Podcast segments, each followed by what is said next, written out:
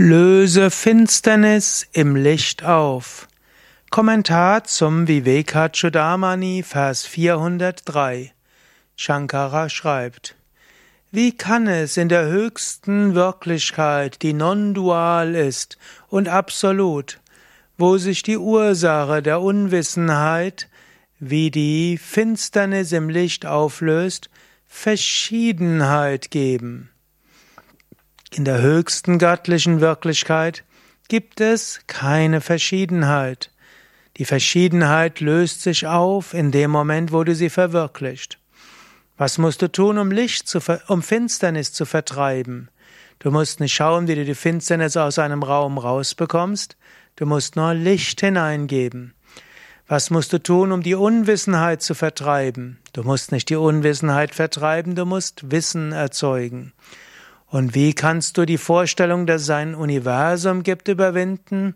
Indem du Brahman erfährst. Wie kannst du aus der Traumwelt hinauskommen? Indem du aufwachst.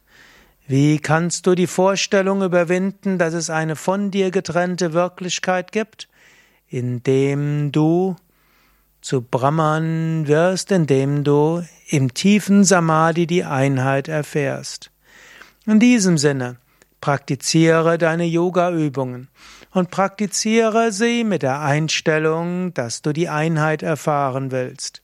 Indem du bewusst praktizierst, mit der Sehnsucht die Einheit zu erfahren, erfährst du sie irgendwann.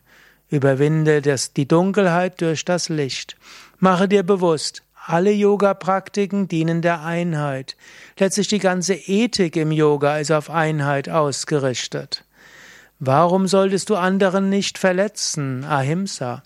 Weil du letztlich auch der andere bist. Warum solltest du wahrhaftig sein? Du bist der andere, warum willst du ihn betrügen?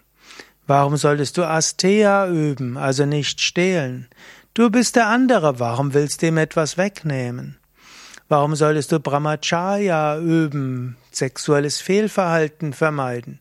Wenn du der andere bist, Warum willst du dem der anderen Leid zufügen, indem du dich sexuell falsch verhältst? Warum solltest du Aparigraha üben, also Unbestechlichkeit? Wenn du der andere bist, dann ist es doch logisch, du brauchst ihn nicht zu bestechen, um zu bekommen, was du willst. Aus der Einheit heraus kommt die yogische Ethik. Und die yogische Ethik ist darauf eingerichtet oder ausgerichtet, dass du die Einheit erfährst. In diesem Sinne für heute mache dir besondere Gedanken über die yogische Ethik. Die yogische Ethik kommt aus der Einstellung der Einheit und will hinführen zur Einheit.